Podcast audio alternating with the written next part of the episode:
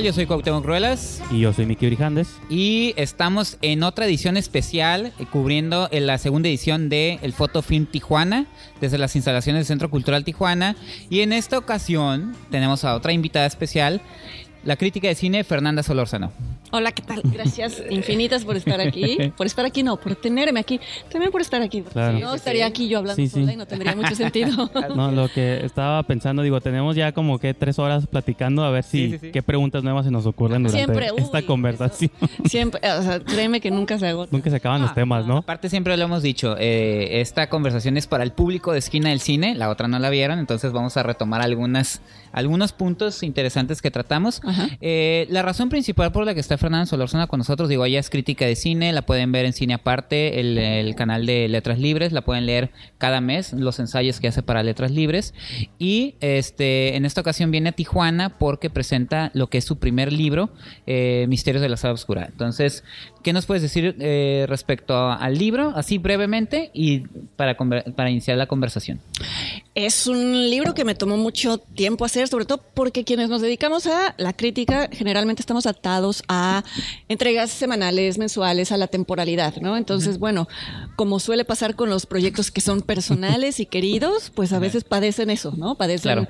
padecen no, no de la indiferencia ni de la apatía, pero sí del cansancio, de la inmediatez de otras cosas. Entonces, bueno, es un libro que al que al- eh, en el que quise volcar todo lo que no puedo hacer normalmente en este otro tipo de trabajos. Es decir, quise jugar con eh, la literatura en el sentido que es un, son, no, no es propiamente un libro de crítica, como platicábamos, sino Claro. es, un, es un libro que aborda películas, pero que a partir de eso las usa, las usa más bien como pretexto para hablar de muchísimas otras cosas en un, en un, en un género que es el ensayo, pero que es un ensayo que también permite jugar con el lector. También eso es algo Claro. que no puedo hacer normalmente cuando escribo crítica aquí. eh, intento, y esto va a sonar tal vez muy ambicioso, muy pretencioso, pero intento jugar incluso con la idea de, de la edición propia del cine, ¿no? Claro. En donde en un mismo ensayo puedo jugar con fragmentos que aparentemente no tienen nada que ver y todo, repito, como con una intención lúdica de volverlo ameno. No quería que fuera un libro que fuera leído solamente por personas que ya dominan el lenguaje del cine Sí, sí, o sí. que ya han visto todas las películas. No quería que fuera ese tipo de libro porque, bueno, hay mucha, hay mucha bibliografía en ese sentido y sobre todo, bueno, creo que una de las labores del crítico, o como yo lo concibo, es el de acercar cada vez más a, a la mayor cantidad de gente posible al cine. Entonces, bueno, son ocho Sí. ensayos, Ajá. alrededor de ocho películas, pero no es solo eso, hay muchas cosas más de las que hablo y que toca irlas platicando, irlas Sí. descubriendo. Sí. De hecho, sí me robaste una pregunta que te quería hacer de esas ocho películas, ¿bajo qué criterio las eliges? Porque son clásicos del cine, se puede decir. La mayoría son este, clásicos del cine, si no es que todas. Eh, ¿Cuál es el criterio, el proceso? ¿Son tus favoritas? ¿Son películas que sientes que tienen un discurso que es interesante, pues así que ensayar, ¿no? Como dice el título, o sea, no sé. todo, a- lo que acabas de mencionar, pero ante todo decir que es, es una lista muy arbitraria. Es decir, no pretende ser ni mi selección de las mejores películas de la historia, incluso hay películas que no me parecen tan buenas dentro del, del Ok. mismo libro, ustedes sabrán cuál es, pero que me parecían... Pues yo sé cuál no me gusta a mí tanto, ¿no? Pero no quiero y si quieres ahorita hablamos de eso, porque Sí. también mucha gente me dice, pero ¿por qué la incluiste en el libro? ¿no? Claro. Pero bueno, era sobre todo un, eh, la intención era reunir películas que a estas alturas, la mayoría tiene como mínimo 30 años, ¿no? Son películas que se filmaron en los 70s, 80s y alguna ya pisa el siglo XXI, pero que eh, la intención de que existiera ese periodo de tiempo intermedio es poder comprobar que sí han dejado una huella. Claro. no solo en el público cinéfilo, sino ya eh, incluso fuera de la sala de cine, fuera de quienes las vieron por primera vez, han dejado huella en una o dos generaciones posteriores. Era una manera de abordar el cine que abandona el ámbito del cine para incorporarse a la, a la realidad. Son películas y personajes que mencionamos en conversaciones que a veces no tienen que ver nada con el cine, porque ya representan temas, porque sus personajes son arquetipos de algo.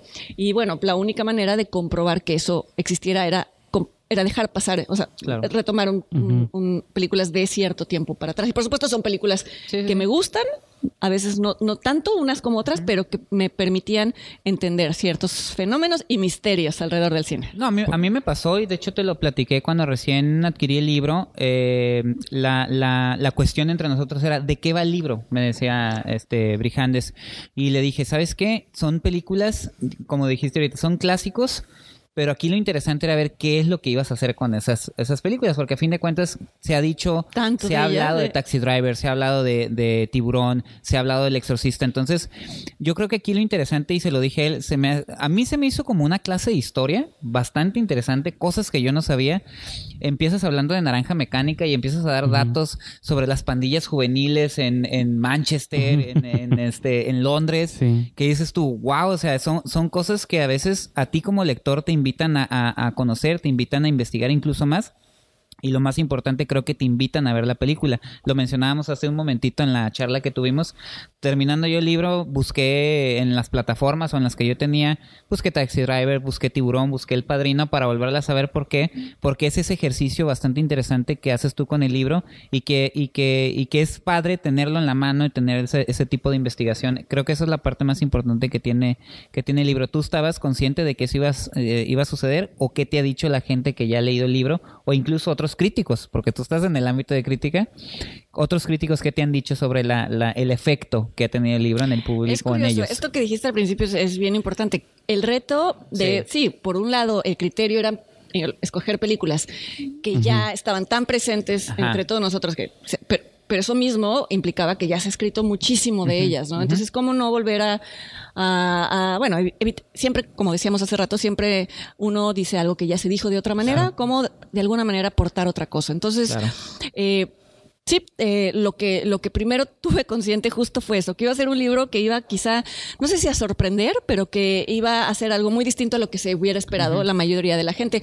Quizá mucha gente iba a esperar que eran que fueran reseñas mías compiladas, que de es hecho, lo que pensaban eso. Algunos yo escuché que pensaban que eran son, son reseñas, son críticas. que pues es, un- es algo válido que Claro. hacerse, pero creo que sí va a Pues ser sobre todo por la trayectoria, ¿no? Te ubican de un modo y dicen, bueno, es una, es una Pero extensión sí, de su trabajo, Yo ¿no? creo Pero que también eso tal vez vale hacerlo hacia el final o cuando crees que ya puedes, Claro. puedes reunir algo que sea más consistente y sobre todo ahora en la época de internet en la que es más Sí. fácil recuperar todo. Bueno, casi todo lo que he escrito está en la red, está en, la- en el archivo Sí. de letras libres. sí. Hay muchas otras cosas que no, pero bueno, quise como ponerme un reto distinto.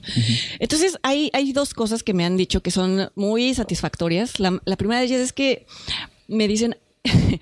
Esto para quien escribe un libro entenderá lo, lo- lo halagador que es. Me, me- me- está, entre- me, me está divirtiendo le- leerlo. Ah, claro. Este, porque bueno, ¿a cuántos no nos ha pasado empezar un libro y que no te atrape, Sí, no? no, no, ¿Y en qué consiste? lado, ¿no? ¿En qué, en consiste eso? ¿En qué consiste esa posibilidad de interesar a alguien, no? Incluso gente que lo leía porque me iba a entrevistar, es decir, que lo leía por obligación. sí. Me lo decían tal vez sin darse cuenta de lo que implicaba, pero implicaba una expectativa no tan buena. Pero al final me daba gusto que me dijera, Sí. ¿sabes qué? Que como te iba a entrevistar el lunes, pues ya lo empecé a leer el viernes en la noche en el metro de Ajá. regreso a mi casa Y me lo terminé. y me lo terminé. Ah, ok. Como, Eso estaba buenísimo. Bueno, como lo diciendo, leyeron. la verdad yo pensaba que me iba a dar un, así un, Ajá. un sueño Sí. espantoso, ¿no? Claro.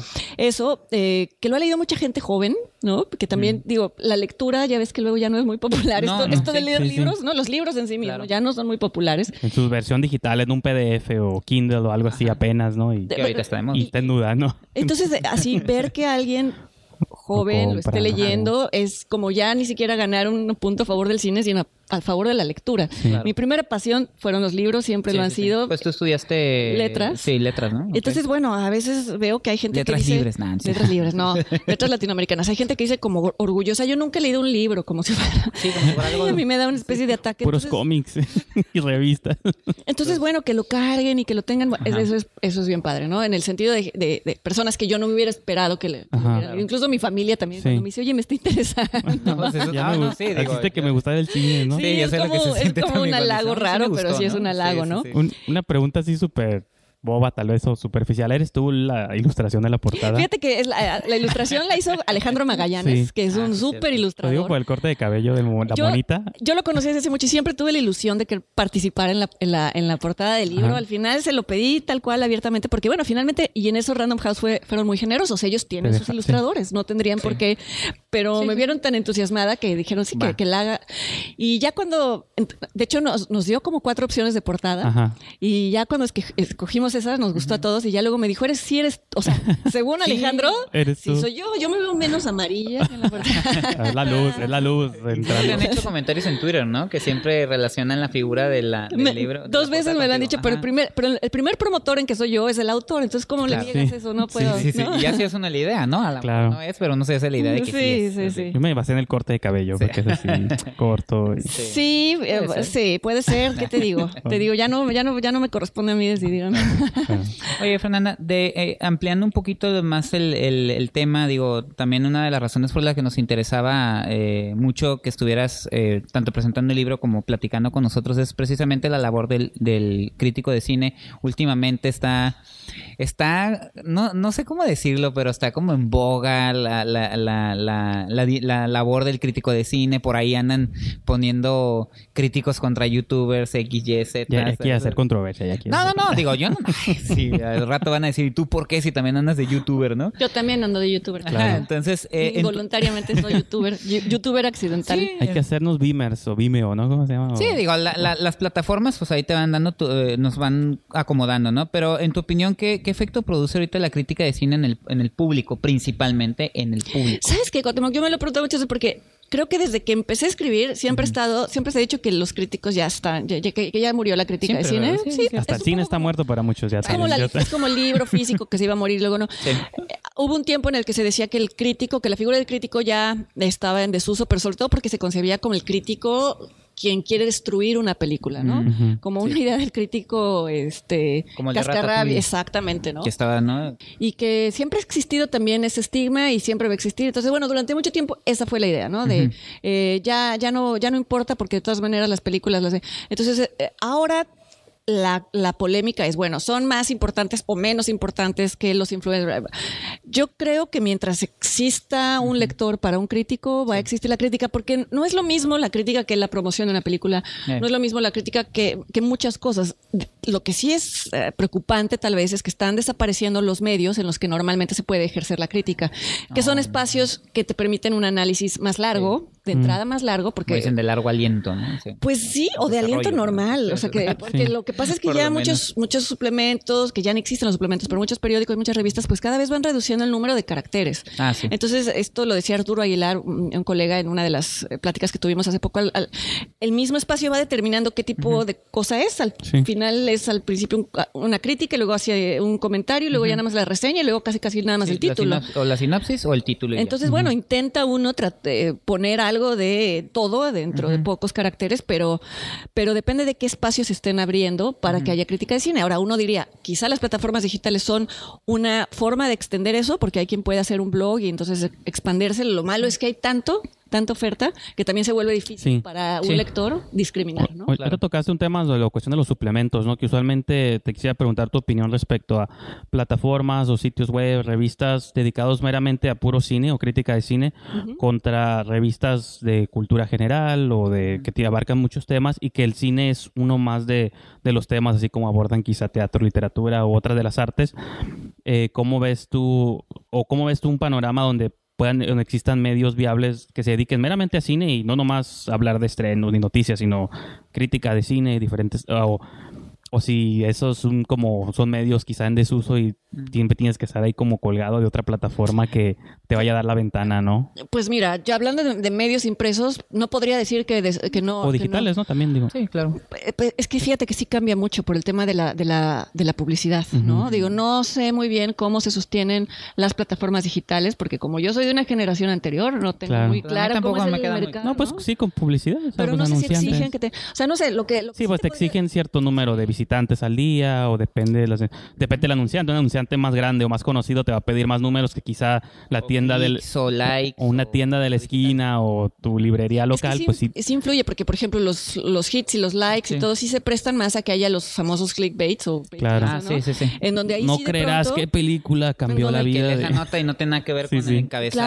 Claro, que y lo hacen medios serios. Digo, hace, que poco lo hizo, por ejemplo, Variety, lo hizo con. David Lynch, ¿no? Que David Ah, Lynch una, de una, de una entrevista larga de Guardian en donde Y hablaba de sacaron un Trump. fragmentito nomás. Una cosa enloquecida, diciendo Sí. que, que alabando, como si David Lynch alabara a Trump, A Trump. hasta que Trump empezó a retuitearlo y David Lynch tuvo que parar, ¿no?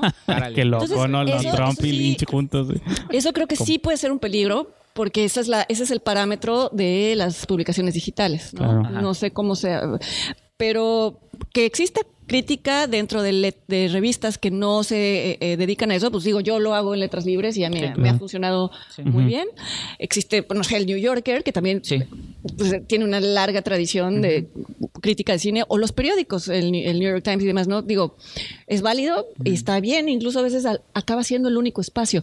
Sí. No sé si las... la- ha sido muy difícil, por ejemplo, en México, que subsista una revista de crítica de cine solamente. Ah, sí. Lo mencionaba Carlos Bonfil, de hecho, en, en- también ahí en esa mesa. Pues ha existido Nitrato de. Plata, ha existido. Dicine, ha Eso no lo había existido escuchado yo, lo Icónica. mencioné, le dije Nitrato de Plata, La- wow, dije, sí. ¿cuántas revistas han pasado y que Pero pues ya son como... Sí. No, y ahorita son muchas ya que abordan así, este, o sea, las noticias, críticas, los estrenos Premier, a no- futuro, pues no está- entrevistas. No está, mal, pero pues es... es. Pero de hecho, Cine espacio, ¿no? Premier en su versión impresa quitó las críticas, las pasó a su a su versión web. Si tú compras la revista de Cine Premier, digo, no sé ahorita, ya tengo varios meses que no la compro.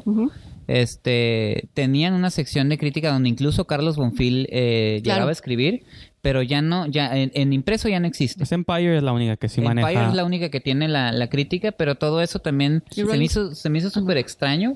Ajá. Digo, hablando de revistas específicamente Ya, de cine, de cine, cómo ajá. la brincaron a, a la versión web, como diciendo, ahí están por si las quieren, pero aquí en la empresa ya no va a haber. si las Ya quieren, no va a haber como crítica. todas. Y dices tú, wow, o sea, yo no sé por qué tomaron esa decisión. ¿Ves? Digo, no, estoy hablando Ajá. desde el absoluto desconocimiento, Ah, pero no sé si tiene que ver por esto que te decía de cómo se maneja la publicidad en las revistas actuales, en las revistas impresas Sí. y en los medios digitales. Sí, a lo claro. mejor en una revista impresa es necesario que el anunciante tenga Más o sea, espacio. No, que ¿No? vaya, que sea, o sea, que, la- que quien te compra un espacio de publicidad pues Ah, sea interesado en que se hable del, entonces es una Ah, distribuidora. ya, ya, ya. Sí, a eso sí, me refiero. Sí, de público que Ajá, también y entonces ahí pues ya no les va a ¿no? gustar que haya una Claro. crítica, ¿no? A lo mejor quien paga una pauta en, en- ya no sé si se dice así, pero en medios digitales no le importa tanto Sí. siempre y cuando haya más clics, ¿no? Sí. No sé, supongo que tiene que ver con eso. Sí, bueno, ajá, siendo como es, siguiendo esa línea de pensamiento, es por eso que yo creo que se dedican más a dar noticias y chismes, porque hay más hay un más interés más inmediato y quieren leer los encabezados y ve quién se agrega al elenco de tal película y lo ves y ya entraste, lo viste, saliste y te está, Ya, le- gener- ya les contó. Es que la, la te cantidad... está generando el clic, pues, ¿no? La oferta que hay en medios digitales es, Es enorme. Entonces, imagínate lo que se debe de hacer. Sí. No digo que esté bien, pero se hace Claro. para llamar la atención. Sí, y, y regresando a eso de la, de la crítica, también lo, lo digo, decimos, lo mencionábamos porque ya lo platicamos porque Sí. nos- lo tenemos muy presente. Eh, te mencionaba sobre este círculo vicioso entre los medios, porque a veces los críticos, los críticos o los que nos dedicamos a esto también tendemos mucho a decir, no, es que el medio ya no nos da espacio, es que esto, pero a veces siento que también eh, uno como crítico, le digo, lo digo a título personal, a veces termina uno cediendo, no lo digo con orgullo ni nada, pero a veces termina uno cediendo a lo que el medio te está imponiendo que digas. O sea, en, en- en mi caso, eh, bueno, en Tijuana no hay una revista dedicada a cine, definitivamente, entonces te tienes que buscar un espacio fuera de lo que hacemos aquí. Sí, en esquina del cine. Ajá, lo que hacemos Pero en esto es esquina bien valioso, yo creo, porque es justamente la posibilidad de Sí. salvar algo que ya no existiría en un medio impreso. Claro, pero también uno, por decir, yo te lo digo, en radio o en, en- me dicen, di, da calificación, da estrellas. Y terminas diciendo, y lo mencionaba, ¿no? No sé, digo, ocho. ¿Ocho? Bueno, nueve. ¿Qué quieren que diga? O sea, pero uno termina cediendo porque pues ahí sigue uno en el medio, de algún, de algún modo, te digo, es, es como un círculo en que, entre que el medio no entiende lo que uno como crítico está haciendo y uno pues termina diciendo, bueno, pues ahí te van tus cinco estrellas para continuar con este o espacio esa idea de que tengo, el ¿no? trabajo es nomás sentarte y ver películas, pues cualquiera lo puede hacer, ¿no? Pero bueno, es que las estrellas además pues ha sido siempre. Yo, yo me acuerdo cuando no había internet, ¿no? O sea, que, cuando- que leí el Tiempo Libre. ¿Te acuerdas? ¿Se acuerdan del Tiempo Libre? La revista Tiempo Libre en México sigue Me sigue suena, pero no. Que Nelson Carro le dedicaba Bueno, una Nelson página Carro, sí. a una película, pero en realidad los estrenos de la semana aparecían con estrellitas. O sea, Ah, bueno. Vamos, es algo que ha existido siempre Sí, en sí, México. sí. Entonces también... Pues Roger Ebert lo hacía también en el Exactamente. Sí, pues los, no, y los dedos arriba y abajo Claro, son claro. icónicos, ¿no? Sí, De- sí, sí. que hay quien lo culpa, Thumbs los up, culpan a down, él ¿no? y así es que él por haber este, popularizado eso, ¿no? sí, Pero bueno, finalmente lo hacían hasta después. Si te fijas en el programa, daban el, el dedos arriba abajo después de aventarse toda una discusión una sobre la película. Es que lo malo es que a veces siento que eliminan la discusión, puedes tener una discusión, una pelea muy rica de que no, sí, no, pero al final el dedo ya es con lo que te quedas. Pero ¿sabes pues. qué? Fíjate, ahora que nunca lo había pensado, pero ahora lo pienso que ese formato sí era valioso porque antes digo, lo veían en televisión, no lo, Claro, podían, sí. no lo podían adelantar. Tenías que, tenías que Tenías que- soplarte, sí, sí. tenías que soplarte el programa. Y al no estar en- plasmada en una página, los ojos no se te van al final, Claro. que mucha gente ya no lee. Entonces ahí sí, Sí. bueno, finalmente a lo mejor solo ibas a esperar la estrellita, pero Ajá. a lo mejor algún argumento se te iba, se Sí. te iba a Y quedar. que al final no es que esté mal la estrella, ¿sabes? es no, una no, especie de guía también, pues tú al fin y al yo, cabo lo también... yo lo he hecho, lo confieso, digo, ay, No, bueno, pues, sí. Sí, sí, Si, sí. si, si tiene, si el New York Times le pone Sí, cinco no, estrellas, claro. igual sí está bien. Chicago Sun, ¿no? Que Ebert- Es como más bien decir que eso es lo único importante de todo No, un texto, de un análisis, te quedas con el número cuando pues todo esto es lo importante, ¿no? Y tal vez es también el reto de los críticos en interesar al lector en argumentos y no en calificaciones, ¿no? Claro. Porque, Claro. eh, pues eso es que también los lectores lo piden, ¿no? A Sí. ver, pero dime, ¿voy a pagar o no voy a pagar? Digo, Sí, pues sí, yo sí. cómo te voy a decir cómo gastar tu dinero, ¿no? O sea, yo quién Sí, soy. y que de algún modo sí estamos sirviendo también como pues eh, también es- creo que es interesante verlo del punto de vista que eres como protegiendo al consumidor de cine, por así decirlo, en el sentido de que voy a, si vas a gastar tu dinero que trabajaste toda la semana, ¿qué película, qué película me recomiendas que vea este fin de semana que val, que tú creas que valga la pena? Porque hay diferentes tipos de audiencia. económica. Está responsabilidad implícito, ¿no? Pues no económica. responsabilidad, pero sí. Ah, sí. es- Pero no sé, si- yo siento que está implícito. Si estoy escogiendo cierta Claro. película, ¿no? Más, o- más allá de, de que le pueda encontrar, pero si estoy hablando de ella, pues es como, yo es lo que les digo, creo que está implícita la recomendación, aunque no diga me gusta, ¿no? Claro, claro, claro. Tal vez no te lo Claro. digo con esas palabras, Sí, sí, pero, sí. pero también Sí. puedo decir es que ninguna película creo que se salva de tener algo que tal vez no te guste o sí te guste o y cómo cómo cómo descartar algo solo por eso. A veces son incluso las películas imperfectas las que son más atractivas. Entonces Ah, vale la pena a veces este invitar a ver esas películas imperfectas. No, y que ese es el ejercicio pero si lo interesante. dices así no van. Claro. Claro. Sí, Pero ese es el ejercicio interesante, cómo mantener todavía, todavía eso, ¿no? Este, bueno, yo a lo mejor, digo, quiero aprovechar esta oportunidad también para hablar de un tema que a mí me resulta muy interesante y se me quedó grabado desde que vi tu crítica de Insidious, la última llave, la que salió a principios de este año. Mm.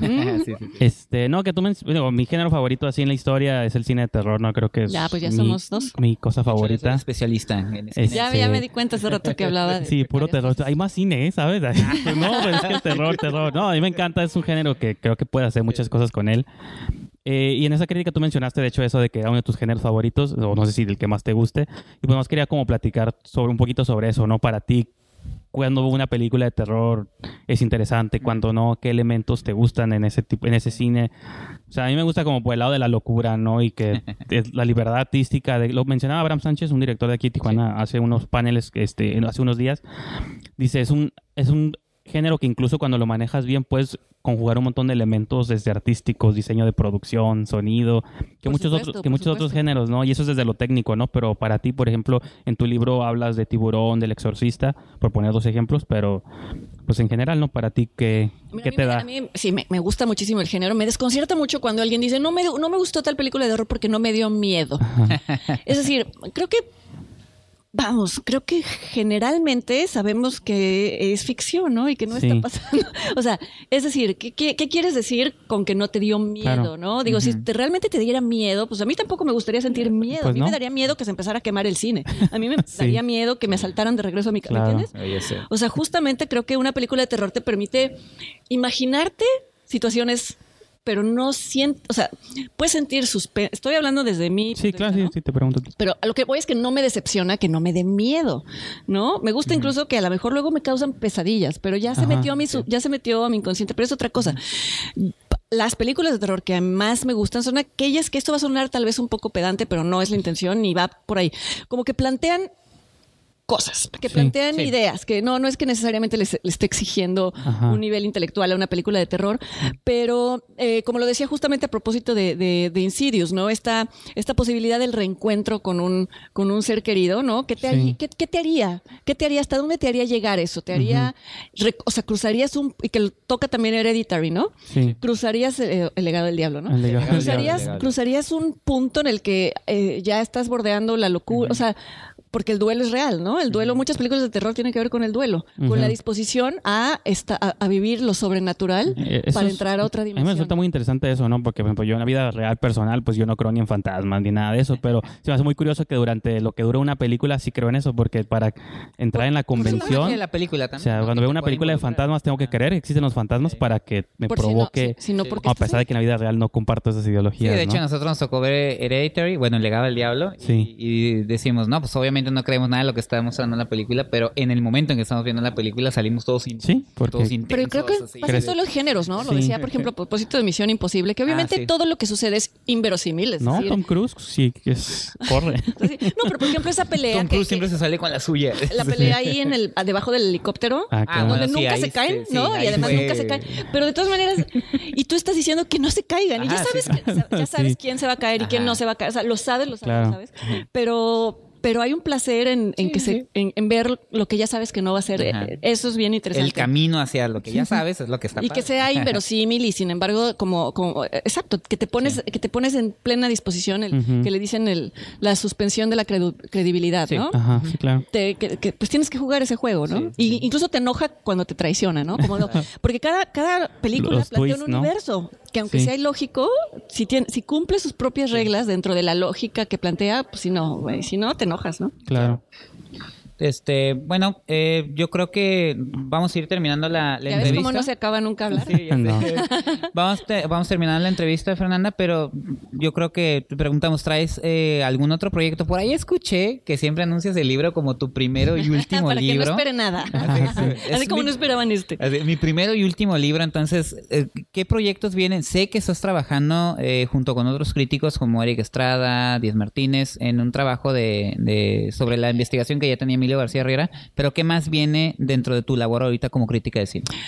Posiblemente, pero todavía está muy en pláticas. Un- he tenido varias eh, oportunidades de hacer un programa de cine con Leonardo García Tsao en distintos Sí, sí, programas.